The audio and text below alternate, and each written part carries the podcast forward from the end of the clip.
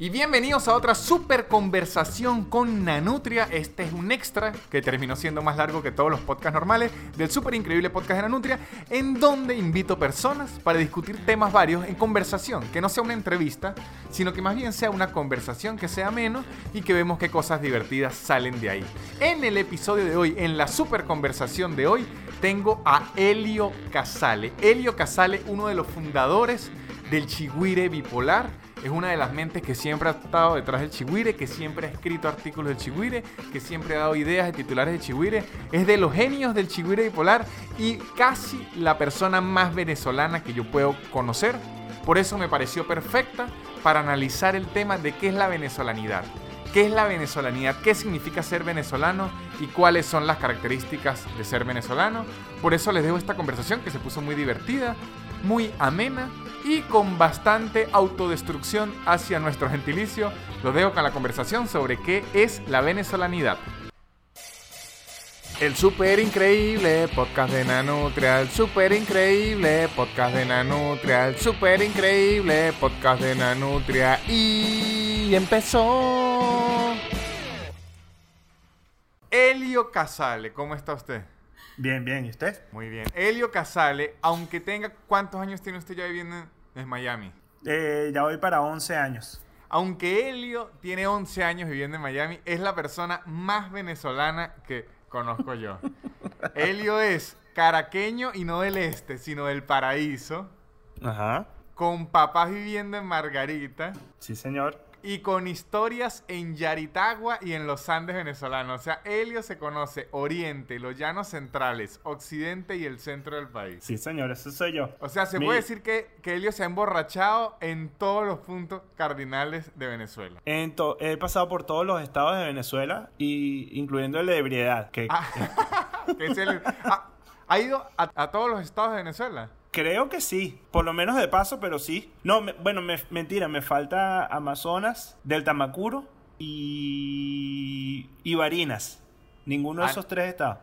Ah, no, yo he ido a todos. Yo fui a Amazonas del Tamacuro, Sucre, que son los que quedan más lejos de San Cristóbal, en un viaje cuando era muy niño con mis abuelos. Y fue un viaje bueno para mí y malo para mi abuelo porque lo que lo hice fue lo oriné como siete veces.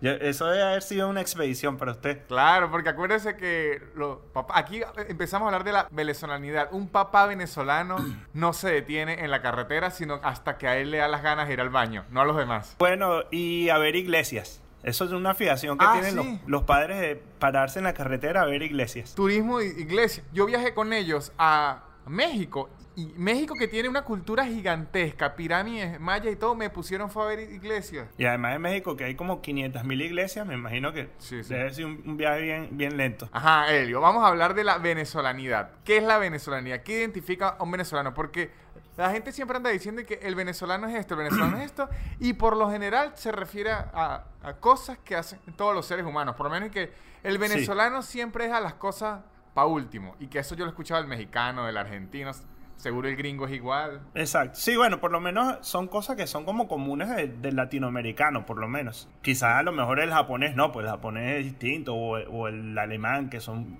personalidades distintas, pero el latinoamericano sí se parece mucho en líneas generales. En lo corrupto y en lo que llega tarde. sí, sí. en lo sinvergüenza. Ajá, exactamente. Por lo menos lo de Venezuela que se llama la viveza criolla, que es como ser pilas, robar a los demás y joder al otro.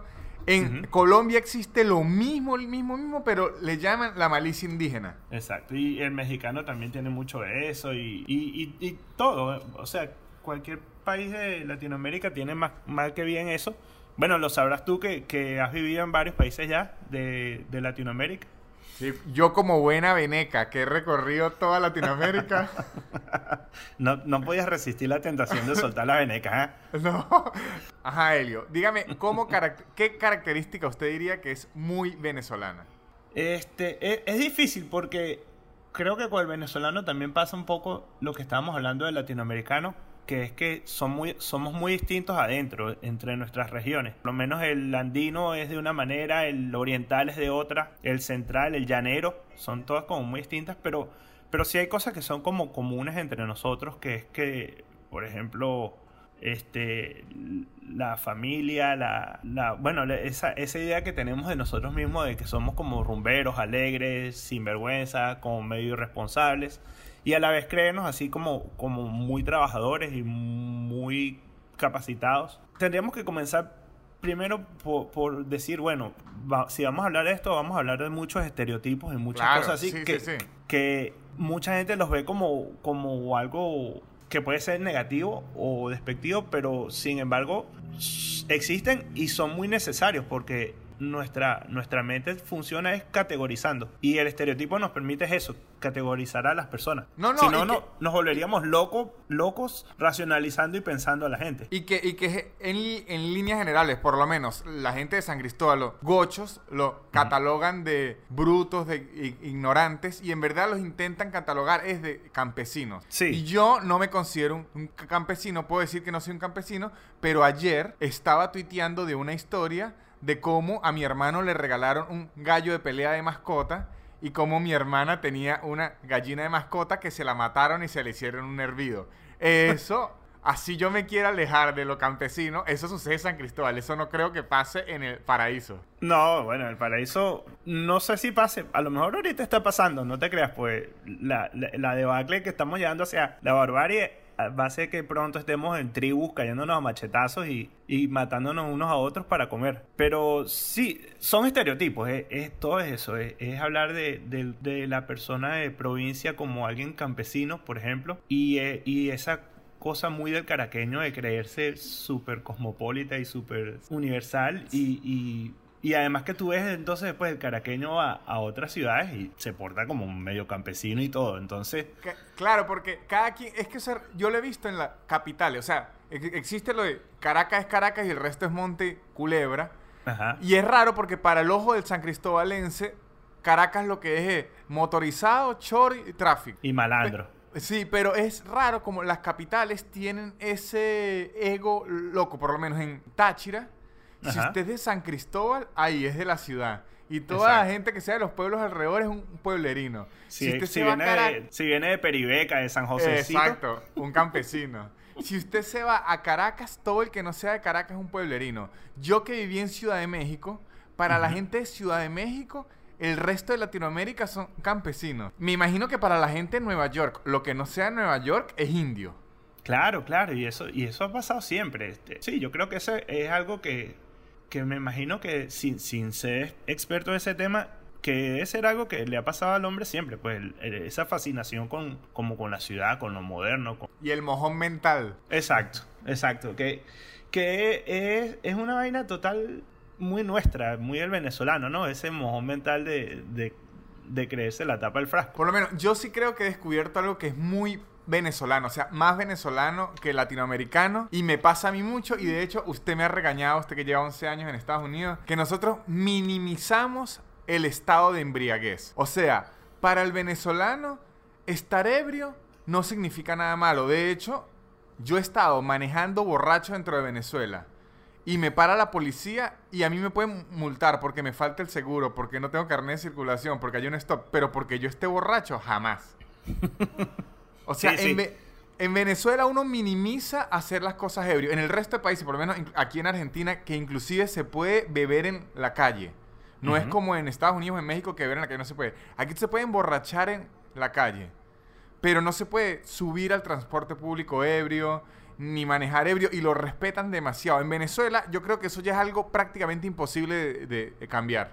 Sí, sí, este de hecho es muy loco porque por lo menos aquí en Estados Unidos, la cerveza, tú cuando vas a comprarla, viene en six packs. Y uno va para una fiesta o una reunión y llevas un six pack.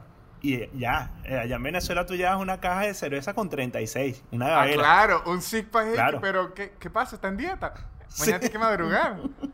y, si, y por ejemplo, si vas al, al médico aquí, siempre hay un momento incómodo cuando uno va al médico que, que es cuando te preguntan, ¿usted bebe o usted fuma? Y es así como, uno siempre mete el mojón de que no, no, solamente, solamente social, socialmente. Este, si algún, si algún médico de Estados Unidos escucha esto, es mentira. Todo venezolano que le diga eso se mete seis, ese six pack por lo menos diario. Claro, o sea, para estándares gringos, la mayoría de venezolanos somos alcohólicos. alcohólicos. alcohólicos sin, sin remedio. Bueno, y el pero- latino en general. Así es que se sobrevive al tercer mundo, Helio, en estado de embriaguez. Exacto. Y más, y más si mezcla el tercer mundo con comunismo. Por lo menos yo me acuerdo una vez estaba en Orlando, alquilamos un carro, estábamos en el show, alquilamos un carro y el- los únicos que teníamos licencia éramos Rey, Becchionache y yo. Ok. Y yo estaba manejando y estaba muy cansado, de verdad tenía mucho sueño y Rey también. Y yo lo que digo es, había una botella de ron que nos habían regalado, estaba sellada y yo como buen venezolano pensé, destápenla, deme un guamazo de ron, ¿sabe? El guamazo para despertarse. Ajá. Y cuando me empezaron a explicar que si a unos le encuentran una botella destapada en el carro es una multa, yo me indigné. Dije, no, pero esto no es libertad. ¿En dónde está lo que me vendieron del sueño americano? Sí, tal cual, tal cual. O sea, un roncito para despertarse, yo creí que era hasta medicinal, lo que llaman el ron medicinal. El terapéutico. y, y, si, y si no hay agua, uno hasta se puede cepillar con ese ron. O sea, yo, me, yo una vez fui a Cata, fui a, a Bahía de Cata con mi primo y otro amigo, y el presupuesto lo gastamos 50% en comida y 50% en vodka glacial. Eso, ese eso vo- es porque eso es porque la vaca no se la dieron a usted. Pues si se lo hubieran dado a usted, se, se- 100% en vodka. Vodka glacial, que eso fue hace como 10 años, que en esa época era chimbo. Ahorita el glacial debe ser como whisky 21 años. De- en matrimonio, lo sirven en matrimonio. Y al tercer, éramos 5 días, al tercer día ya no teníamos ni jugo ni nada y nos tocaba desayunar con glaciar de guaraná. Yo me he cepillado los dientes con vodka. claro, es que eso es ser venezolano. Exacto, Te- exacto. O sea, yo sé que el venezolano ya es de cuando usted va a hacer una vaca, si están ebrios y están haciendo una vaca, usted pide vamos a hacer una vaca para comprar comida y nadie tiene plata. Si usted dice vamos a hacer una vaca para comprar ron, hasta empeñan los zapatos. Exacto. Y si le dan la vaca a alguien como usted, se lo gasta todo en ron y después hay que hacer otra vaca más para Para- comprar comida. O para el refresco. Exacto. Y entonces ahí se demuestra que era mentira, que todo el mundo sí tenía plata. Lo que pasa es que para comida nadie quiere dar. Eso yo creo, y lo de subestimar el estado de embriaguez, yo creo que es demasiado venezolano. Sí, sí. Pero es que también, coño, es, es que nosotros desde que crecemos estamos viendo es- todo el mundo bebiendo caña. Y cu- cuando uno es un niño va a una fiesta y entonces todo, el papá sirviéndose whisky, y entonces uno se quiere ir y le dice, yo me termino este whisky y nos vamos. Exacto. Y ese whisky se regenera, siempre se pone cada vez más amarillo, llega como a marrón, como a, a- a- a un color como de orina con sangre. Y a uno termina, o te acuestas a dormir en las dos sillitas, como en las dos sillitas, como típica de niñito que se duerme en matrimonio, o empiezas a, a tomar fondito. Y así es como comienza todo el Ajá, mundo. o- Y- Y existe el clásico que de hecho usted me ha regañado por eso porque me dijo que en Miami no se puede el trago de camino. Para el camino. exacto. El trago caminero. Aquí, aquí imposible. Imagínese, en Venezuela esa era la clave, el del camino, para no dormirme. Exacto, te lo ponías, te lo ponías en la mano y si te dormías te, te despertaba cuando te caía encima. Exacto, es el de seguridad. es un trago de seguridad. O sea, uno, uno lo hace. Mire, yo un día, una vez estaba. Estaba con Manuel Ángel Redondo. Ajá. Fuimos a una fiesta en Caracas. Bebimos, bebimos. De esas fiestas que terminamos en Zuca como a las 4 de la mañana. Ajá. El- es una discoteca, es un llegadero en Caracas. Para el que me oye, Sí. que no es Caracas. Es un lugar de esos a los que usted llega a las 3 de la mañana. Exacto. Llega Y en al mal lado de estado eso- y se va peor. Exacto. Y al lado de eso había un Subway 24 horas. Entonces, cuando nos íbamos, dijimos para camino y yo en, en la borrachera, para que como subestimamos la borrachera, yo me sentí un genio y dije, voy a robarme un vaso de Coca-Cola de, de Subway, le voy a echar el ron, me queda como un cuarto de botella, me voy a echar el ron aquí y si me para la policía, yo digo que estoy tomando Coca-Cola. Me paró la policía. Me Por dijo, supuesto. me dijo, ¿qué es eso? Y le dije, esto es Coca-Cola, señor oficial. Y el tipo, el tipo no me creyó, pero él dijo, le voy a dar punto por creatividad. Exacto. Y- igual te sacó la plata por alguna otra cosa. No, no, este no me sacó la plata porque este es un cuento medio fa- famoso porque nos, nos bajaron y yo siempre te- tenía miedo que Manuel Ángel, Manuel Ángel es un muchacho de bien, pero Manuel Ángel es un viciosillo que tuviese algo por allí. Yo dije, "Güey, nos van a clavar por el ron y por los vicios. Manuel Ángel le dice al policía, eh, él es comediante. Ujú. Y el policía me mira y me dice, si me hace reír, los dejo ir. Y, y yo en el estado de embriaguez que estaba, era un, un PNB, era un bichito, era un bichito. Usted le veía la cara de querer matraquearme. O sea, ese tenía los Exacto. colmillos afilados. Y yo lo calculé y le dije, eh, ¿por qué las mujeres no van a la luna? Y me dijo, ¿por qué? Y yo le dije, porque no han terminado de barrer la tierra. El bicho se rió. Llamó al otro oficial. Dijo, venga. al- le dijo, curso. Le dijo, venga. Y dijo, si lo hace reír a él, se van. Y, le- y le dije al policía, este, ¿qué se le dice a una mujer que tiene el ojo morado? Y él me dice, no sé. Y yo le dije, no se le dice nada porque ya alguien le dijo algo y no entendió. y me dejaron ir. Elvio. Qué desgracia. Ese, ese debe ser un, un- un primera vez en la, en la historia, pues, que se van así lisos unos comediantes. Eso es ot- otra cosa que es bien latinoamericana, porque yo lo vi en México y en Venezuela, que es el miedo a la autoridad, no es respeto. Es miedo. Es miedo, Es miedo. es Es miedo. pánico. Porque. Coño, ¿cómo no le vas a tener pánico si son unos tipos que. Yo, es preferible siempre, como dicen en, en Venezuela, que conseguirse con el, con el ladrón, con el malandro. Claro. Porque ya, ya tú sabes a lo que va el ladrón. El policía no. Tú nunca sabes por dónde te va a salir, nunca sabes. Y. Y. Coño. lo- los encuentros con los policías suelen terminar mal siempre, siempre. Claro. De, hecho, eh, yo, yo porque tengo, tengo 30 y no viví la época de la policía metropolitana, que usted sí la vivió, pero la gente decía que la policía metropolitana era el diablo. Exacto. Y, y otra época que usted no vio era la época de las reclutas. No, que yo- yo. Era, mu- era muy niño y lo que vi fue a mi mamá metiendo en el apartamento a chamos de la urbanización que le corrían a la recluta. Cagante, esa era cagante, chamo. Eso era de saltar por la ventana del autobús. A usted, a usted Cuando- lo persiguieron, pero ¿cómo era? Es que, es que nunca entendí lo de la recluta. Yo, a mí me agarró, la- o sea, la época de la recluta le llegué casi al final. Eran cada tres meses, era una quincena donde ellos salían a la calle de cacería, a, a parar autobuses, a, a- hacían alcabalas y era pidiendo los papeles militares. Y era una época de verdad fuerte porque te para, o sea, los tipos tenían bastante, eran muy activos buscando gente y eh, era una época donde tú uno iba de la casa a la universidad, de la universidad a la casa. Si no podías, si podías no salir, te quedabas en, en la casa. Y que yo me acuerdo, es que yo era muy niño, pero yo, yo, me acuerdo, yo vi una organización muy grande de bloques, así estilo el Marquejo o, o- o Caricuao, pero en San Cristóbal. Y yo escuchaba que las viejas gritaban, ¡La recluta! Y esos muchachos a correr. A correr, a correr, tal cual. Este, era fuerte. Y, y yo tuve amigos que salté eso, que los veía saltando por la, por la ventana del, del autobús cuando se subía un guardia nacional a pedir los papeles. ¿Y qué Era- hacían? era- ¿Lo agarraban y qué? ¿Por cuánto tiempo se lo llevaban? No, este, a uno se lo llevaban a, a- allá en Caracas, se lo llevaban a, a una parte que se llamaba Conejo Blanco, que era por, creo que era por Fuerte Tiuna.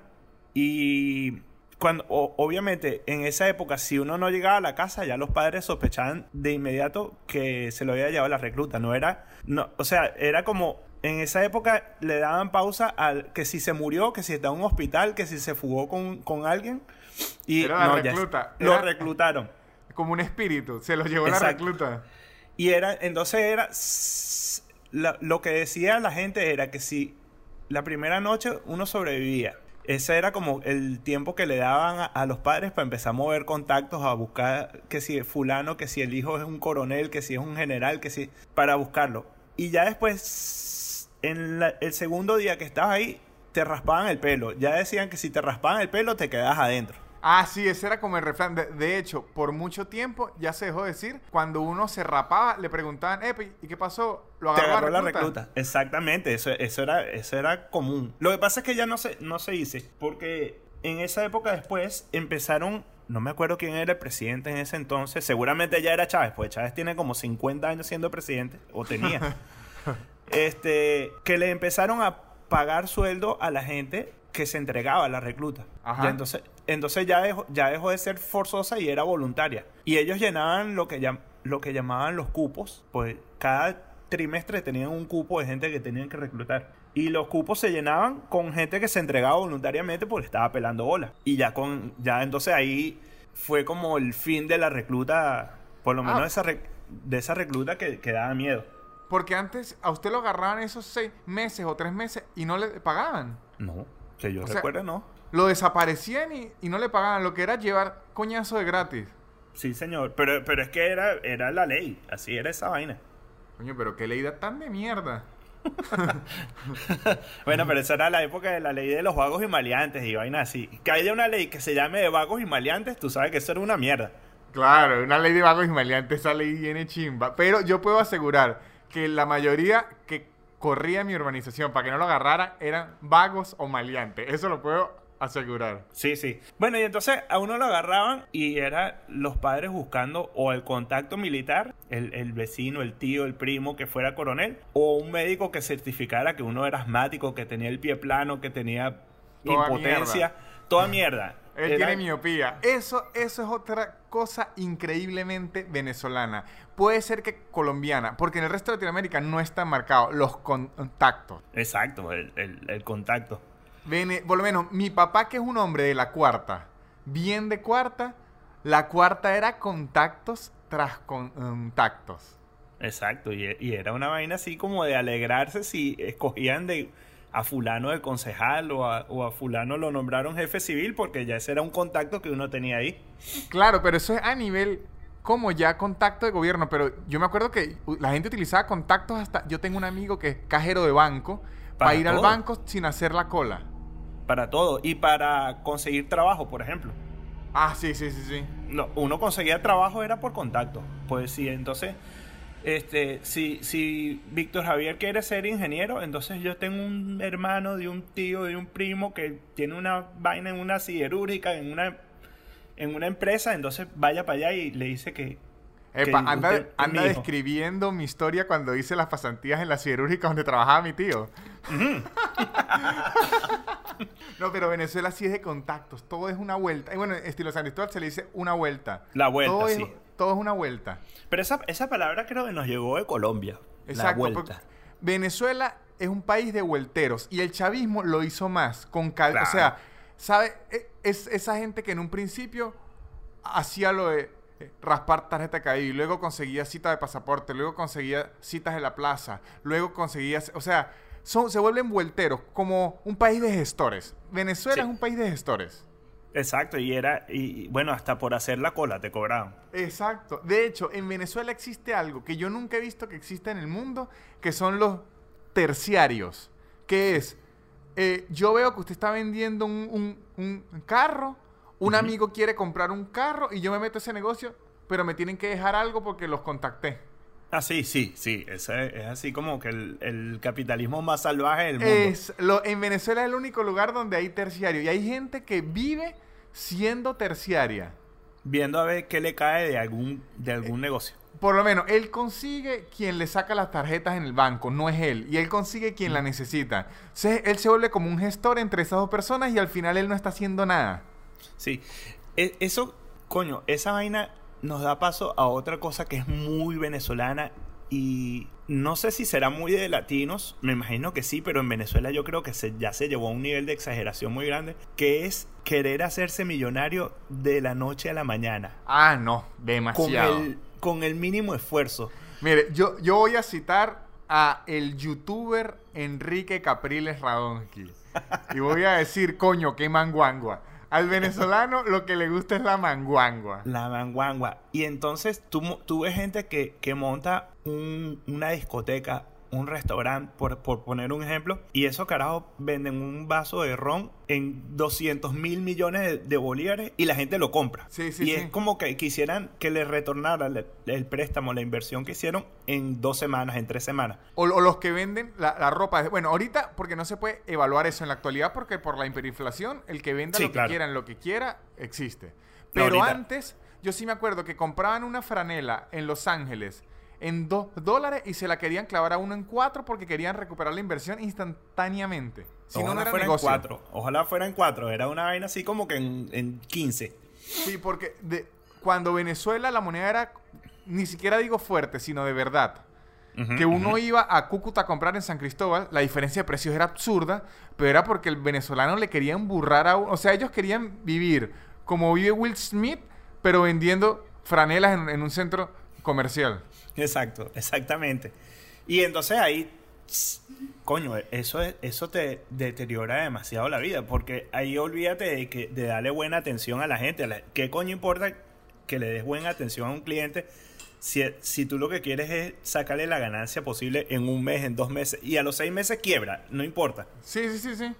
No creas nombre, no creas marca, no creas un, punto, no creas una vocación de servicio, nada. Eso es como vamos a tratar de desangrar a la gente lo más rápido posible. Que eso da paso a otra cosa muy venezolana y muy buena. Es que es venezolana y colombiana, porque es que Venezuela y Colombia se parecen demasiado. Es lo mismo. igualitos, somos iguales, de verdad que sí. Que es la cultura del regateo coño, yo como odio esa mierda. Y el venezolano y el colombiano lo tienen un chip de mi papá se arrecha si yo no regateo. Sí, yo soy igual. A mí, a mí, a mí eso me da hasta pena. No, pero de hecho, si usted llega y, paga el primer precio, huevón que es, porque se porque la, la gente siempre dice, lo vendo en 30 para dejarlo en 27. O sea, ellos ya le están calculando el regateo. Exacto, exacto. Y esa es la, la clásica desconfianza que da eh, las ofertas que, hacían en las tiendas. De si por hoy está en 80 de bolas. Todos los días lo venden en 50, entonces mete ese cuento, le infla el precio. Sí. pero el regateo, el o sea, yo estoy seguro que hay gente en Venezuela que quiere ir a regatear a McDonald's. que le dicen, en ¿cómo están esto? Ok, pero ¿cuánto y para eso? Vamos a bajarle. Exacto. Para llevármelo hoy. Y si te doy esto, ¿cuánto me das? Eso, eso.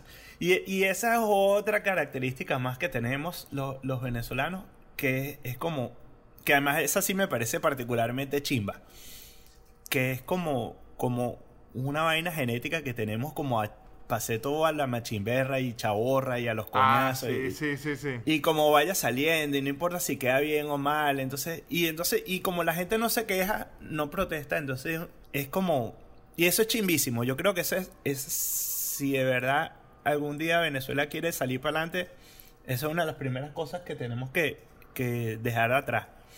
bueno, eso, yo lo escuché una vez y me pareció una interesante teoría que le llamaron la teoría del subsidio. La teoría del subsidio. Como en Venezuela nada costaba nada, ni la luz, ni el agua, ni los impuestos, ni nada. Entonces uno no podía reclamar por nada porque no pagaba nada y hacía a todo el mundo todos los coñazos porque a nadie le estaba costando nada ni nada. A diferencia, por lo menos, aquí en Argentina, que los impuestos son altísimos. Por eso es que estos uh argentinos quieren incendiar la ciudad cada vez que algo le falla, porque es que en verdad los desangran a punta de impuestos. Claro. Entonces, claro, si usted está pagando eso en impuestos y viene y le falla algo, hay que quemar toda mierda. En cambio, en Venezuela, usted no paga nada y medio le subían el precio a algo y ahí sí quería incendiar. Exacto. Porque, porque nos queremos hacer millonarios nosotros, pero no que los demás se hagan. Exactamente, no, y además, como usted sabe que nadie le va a reclamar porque están todos en la misma jugada, pues se creó esa conducta de agradezca, de agradezca que se hizo. Es eso. Ah, por lo menos, arreglaron la calle, pero la arreglaron mal, agradezca que taparon el, hueco. Exacto, porque bien podrían no haber hecho nada. Exactamente. Entonces, no se queje. Ese es el status quo, no hacer nada. Entonces, cuando hacen un poquito, uno dice, mierda. por, eso es que a mí siempre me ha rechado cuando los políticos llegan y dicen, no, pero es que cuando él fue gobernador, él sí hizo. Imagínense, eso es un logro. Sí hacer. No es que él sí hizo. Coño, ¿qué arrecho? Sí hizo. Pues ese es el maldito trabajo de él. Es lo mínimo que puede hacer.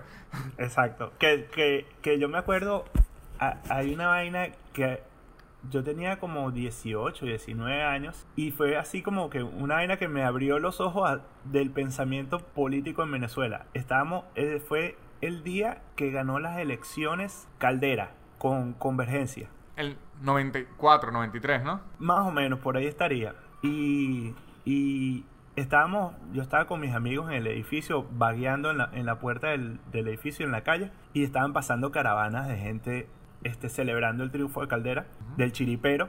Y, hubo alguien que gritó una vaina que nos dio demasiada risa a todos. Un tipo que venía en, la tolva de la pick-up, como tú le dices, y decía, ahora nos va a tocar robar a nosotros, ahora es que nos toca robar a nosotros. y tú dices, coño de la madre, ¿cómo progresa un país así, chico? Sí, sí, marico. Y, siempre dicen, e, ellos robaban, pero al menos dejaban para los demás.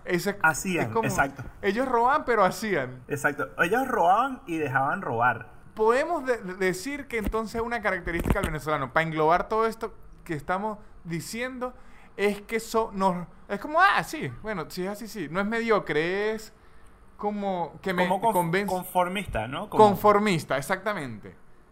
Somos conformistas. eh, Y bueno, y, eso lleva a las clap. Es que bueno, si me llega la comida a la casa, ah, bueno, por lo menos. Es- es- eso es algo. Sí, sí. Otra cosa muy de nosotros que tenemos es, es ese concepto que, que cuando uno, lo, siendo venezolano, lo escucha la primera vez y te parece como lengua extraterrestre, que es, es la vaina de, de la gratificación inmediata. Que el venezolano quiere, o sea, y se siente con derecho de tenerlo todo y ya. Yo Ah, quiero sí, todo sí, y sí. ahora. Exacto, lo quiero todo y ahora. Y de ahora. hecho, yo creo que ese es el latinoamericano en general. Puede ser, puede ser. Y pero- creo que de ahí mismo viene el sentimiento de odiar al que tiene plata, porque es, qué bolas que yo no tengo eso y él sí. Exacto, que él puede hacer lo que yo quiero hacer. Exactamente. Y es, eso es muy de nosotros. Yo tam- también yo creo que eso puede ser mucho más venezolano que latinoamericano, pues eso suena como a cultura de petróleo, pues. Exactamente. En Nos llegó mucho dinero muy rápido. Exactamente, y además sin esfuerzo. Entonces el venezolano es como la, la gratificación inmediata es lo contrario a ahorrar. ¿Qué coño? Exactamente. Ahorrar es dejar de gastar ahora para que tengas para, para después, ¿no? Para, para luego. Y el venezolano eso le suena a extranjero. Sí, sí. Es más, yo me acuerdo demasiado. Estaba viendo un documental hace poco, se llama Chef Table, que es de chef y eso. ¿Ok? Y había uno de un francés, que el francés decidió montar su restaurante en una isla. Y me acuerdo cuando él decía, yo agarré todos mis ahorros con mi esposa y me dije, si esto en cinco años no funciona, yo me voy a otro lado. Y yo dije, yo ni de mierda pienso así. Yo pienso, si esto en cuatro meses no me está dando plata, ya me pongo a, a llorar. Y no, este bicho piensa a cinco años. Sí, claro, eso, eso, eso, pero sí, pero es eso, si tú vives al día a día, forzosamente terminas improvisando. Claro, no, y, y- y también Y- es porque nuestras economías y nuestros países son una, una locura. Una locura. Que usted hacer un proyecto a cinco años, ya en cinco años ese país es otro.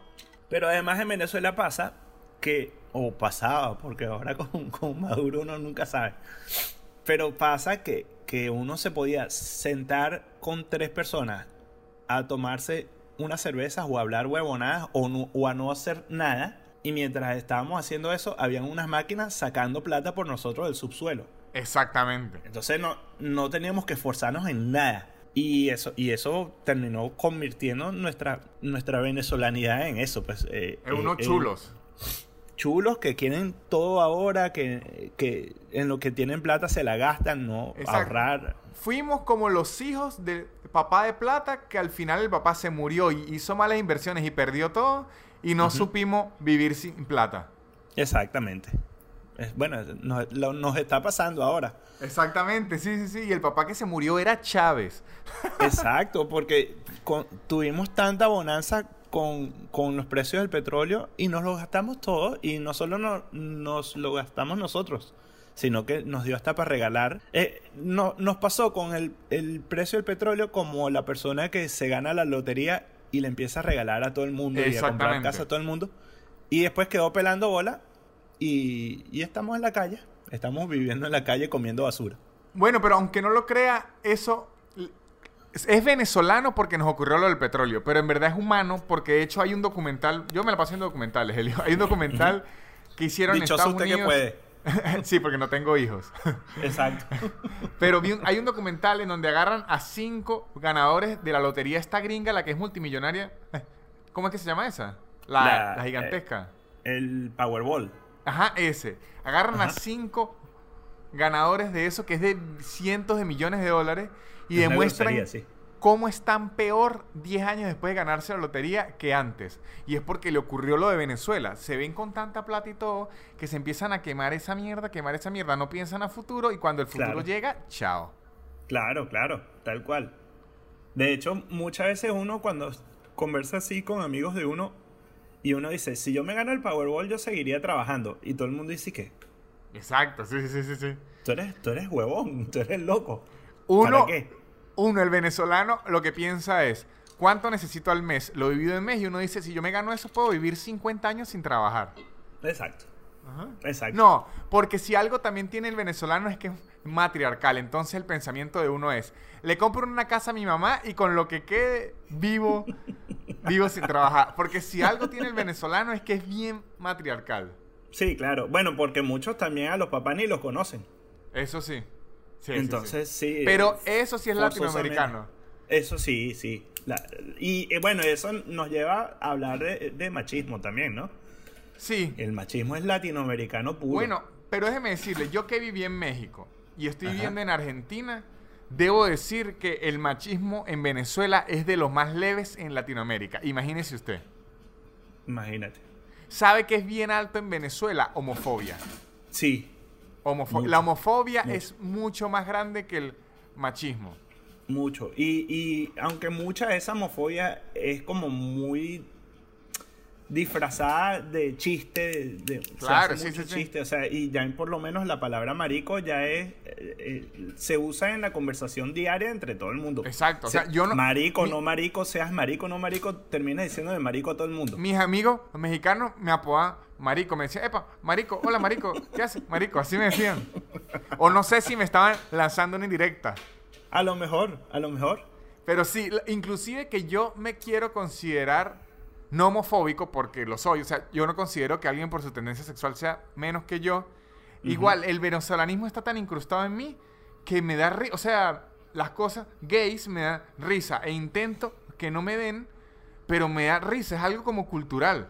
Es, totalmente cultural. tener- desde que nacimos estamos oyendo esa vaina y son los mismos chistes de, de, de Radio Rochela y bienvenidos que se reciclan y se reciclan y se siguen haciendo. Bueno, ahora lo hacen lo- los Instagramers. Exactamente. Ajá.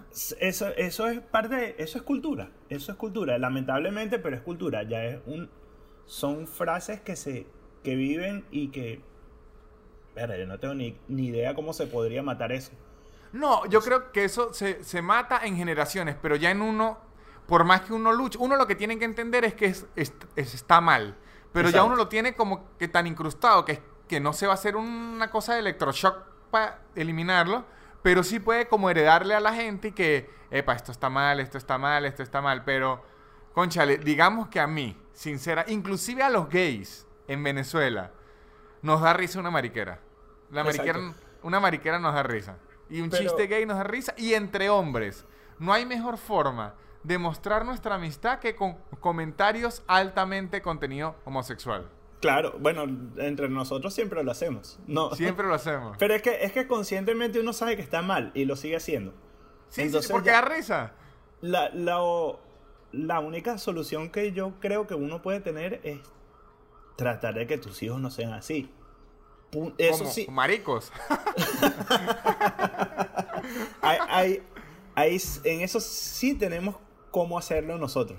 Pero ya uno no, ya uno es una generación Sí. podrida, una fruta podrida, no sirve para una mierda. ya uno está dañado. ¿Sabe qué es otra cosa hiper venezolana, pero mega venezolana que a veces me hace falta? O sea, en Venezuela yo lo consideraba un fastidio y en el exterior me ha hecho falta los chinazos. El chinazo, el chinazo es clásico. El chi- a mí no me gustaban los chinazos en Venezuela, pero en verdad sí me gustaban en el fondo. Y aquí en Argentina, cuando alguien de repente dice algo, mi cuerpo quiere explotar.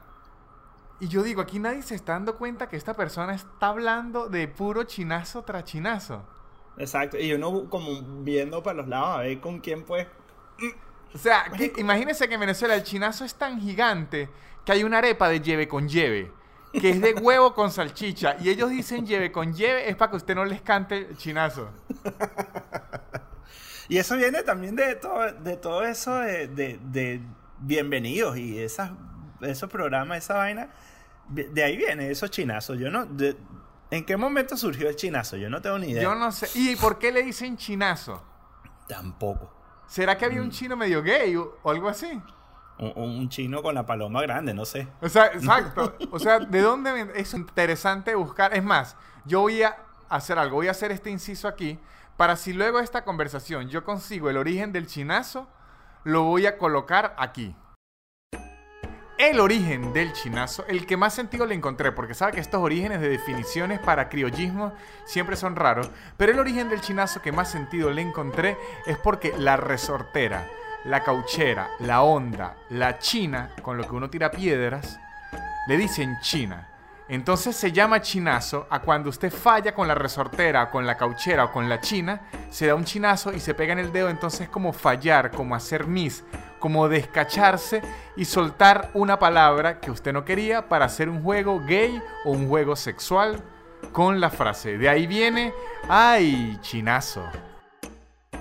Y se, y se dice inciso para saber dónde venía el origen del chinazo porque me parece una buena expresión. Porque por lo menos en México hay algo que se llama el albur. El albur, Ajá, que es, el albur, es como, claro. el, como el chinazo, pero al revés. Y a mí no me gustó nada. Porque la idea del albur es al contrario del chinazo. ¿Sabe que el chinazo es que usted lo diga? Es que usted diga, quiero una salchicha rica. Y yo le diga, upa, chinazo. El albur es al revés. Es que yo le pregunte, si usted quiere salchicha, usted diga sí. Usted no se dé cuenta, pero los demás se den cuenta. O sea, es al contrario. Sí, el es como un, albur do- un doble sentido muy difícil de, de agarrar. es- y mientras la víctima menos lo sepa, es mejor. Usted sabe la canción de Café Tacuba de Chilanga Banda, que es... Sí, claro. Esa canción está llena de albures. Y uno no sabía. O sea, esa canción es puro sexo por el culo, se lo meto por las tetas, pero una forma de decirlo así. Y hay una de Molotov que se llama Sándwich a la chichona. Ok. Eso es puro albur. De hecho, sándwich a la chichona es que agarren entre dos y se lo recuesten a la de las tetas, que es la chichona. A ellos les fascina, o sea, usted pide un, un- un- un taco y le dice, le meto, le pongo chile, y usted dice sí.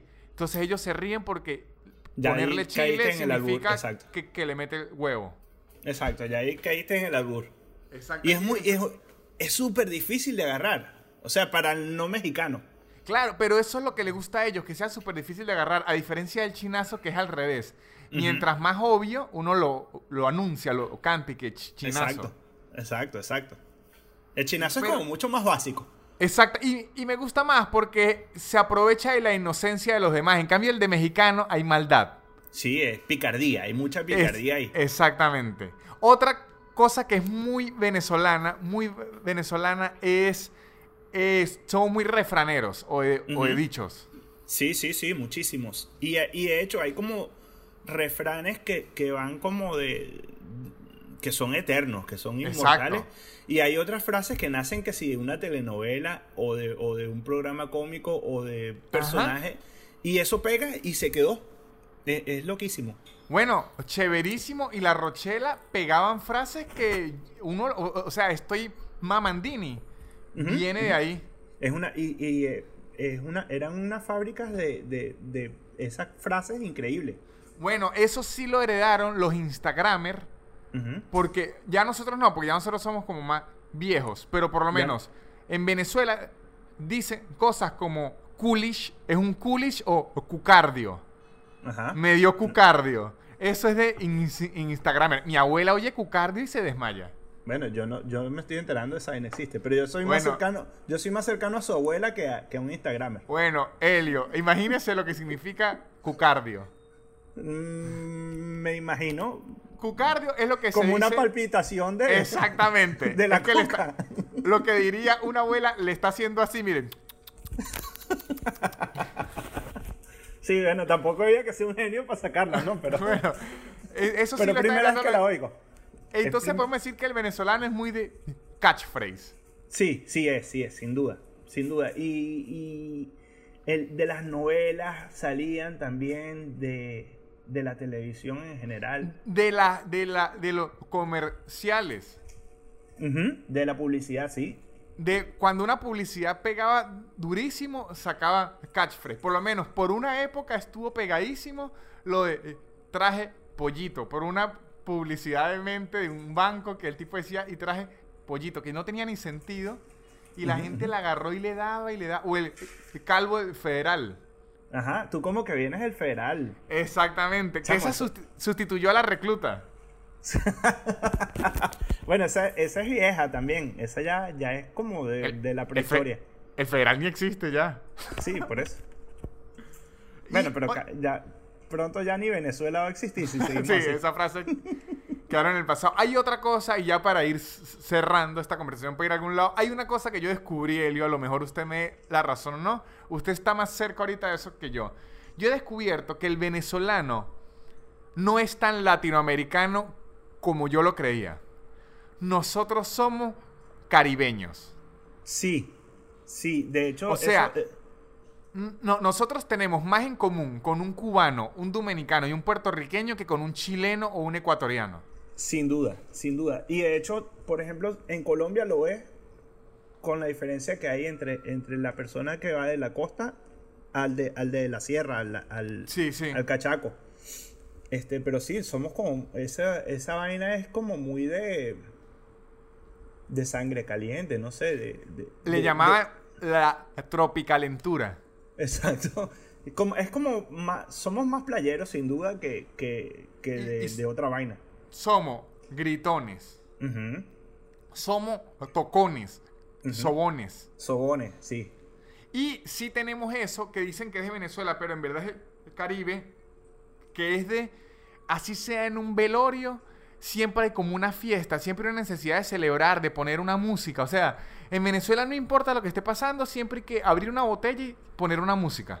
Exacto, por lo menos este, en los velorios, chamo, en los velorios era irse a la parte de atrás del velorio, que era donde estaban tomando caña escondido y echando chistes, esa vaina era buenísimo. Claro, es que esa es la parte del velorio, la buena. Exacto, exacto. Que y además son es muy maldito, porque como están echando chistes y no te puedes reír descaradamente, entonces es como, como una complicidad maldita de, esa fiestica que está armada ahí, pues. Exacto, sí, y de, hecho, siempre como una, o sea, es algo, siempre una razón para beber. Si alguien va a nacer, entonces inventaron lo de los miados, que vamos a ir a tomar, y los bautizos terminan siendo una fiesta de borrachos. Los niños acostados en una silla y los papás todos borrachos.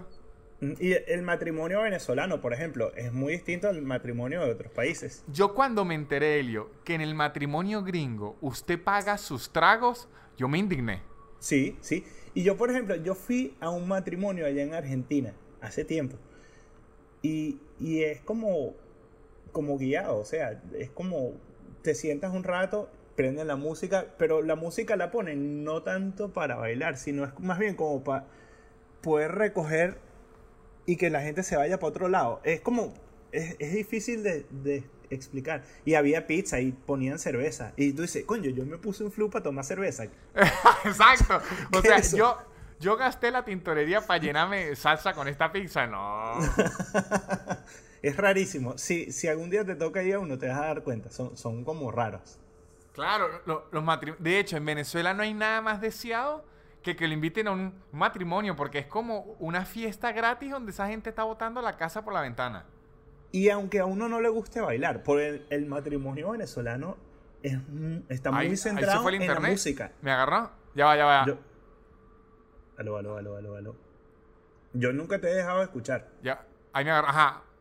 Ah, ahora sí, ahora sí. ¿Sí? Ajá. Ajá. Bueno, ajá. retomo ahí mismo, ¿no? Ajá.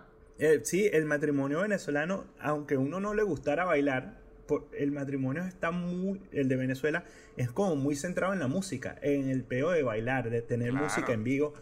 Y entonces, y, así uno no bailara, coño, que te invitara a un matrimonio era muy de pinga, porque es lo que tú dices, ahí la gente estaba como vuelta loca, botando la casa por la ventana, y era como, como la, esa derroche de que vamos a poner comida, vamos a poner bebida y ya. Eh, e igual existe la hora loca, que así usted no sepa bailar mucho, pues con brincar y ponerse un antifaz y soplar una cerbatana, ya tiene.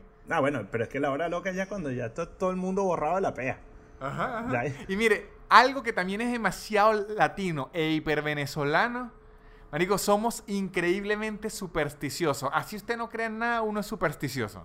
Sí, sin duda. Y, y por ejemplo,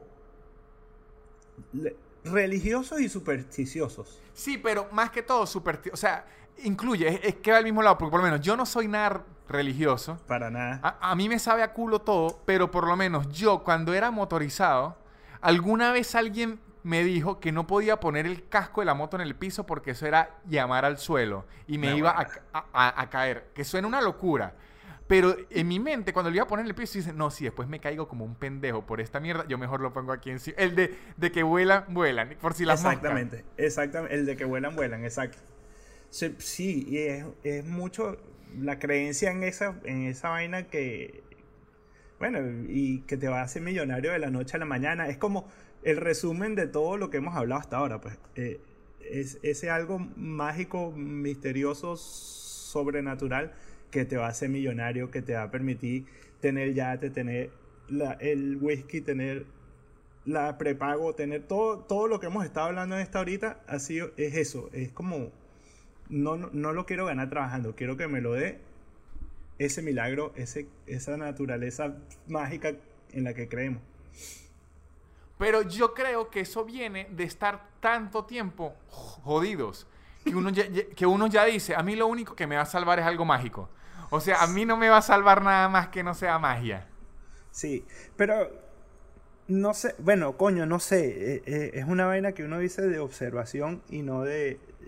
Pero ya, fíjate que estamos tan jodidos que ya, ya la gente ya le está sacando el culo hasta la iglesia católica y ya están cayendo en una vaina como ya de santería.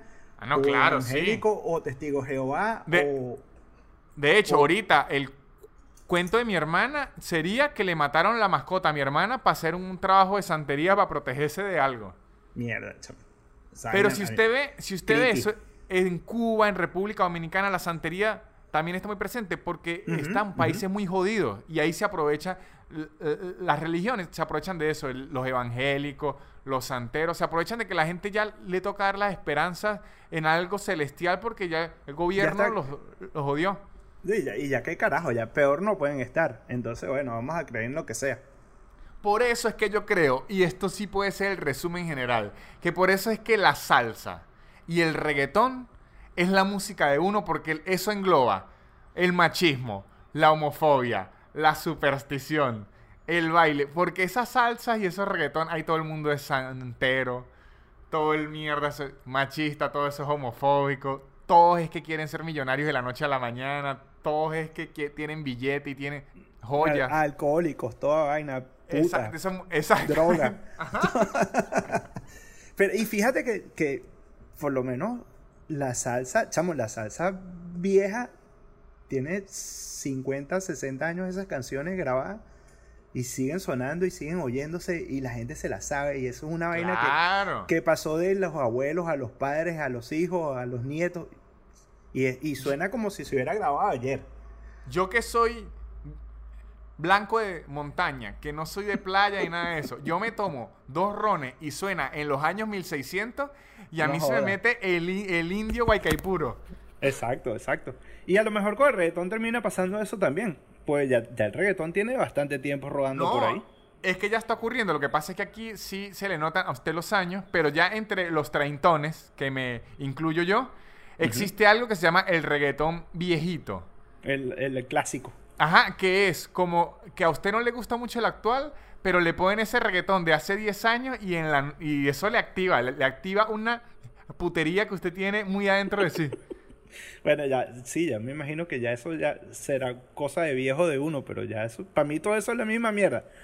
Pero no, no, es diferente porque la nostalgia. Sí, pero no, tiene mucho, ya el reggaetón tiene 20 años rodando por ahí, más o menos. Ya, mire esto, ya hace un mes estuvo Bad Bunny en Jimmy Fallon y esta semana estuvo Daddy Yankee en James Gordon. O sea, ya el reggaetón no es ni latino, ya permeó. No, el reggaetón ganó la batalla. O sea, acabó con toda vaina. La putería venció. Exacto. bueno, Helio, muy buena la conversación en donde lo, al final lo que dimos fue el tributo a la putería. a la putería y a la caña y a la droga.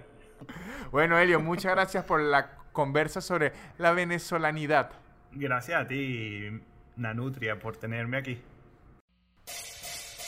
El super increíble podcast de Nanutria, el super increíble podcast de Nanutria, el super increíble podcast de Nanutria y se acabó.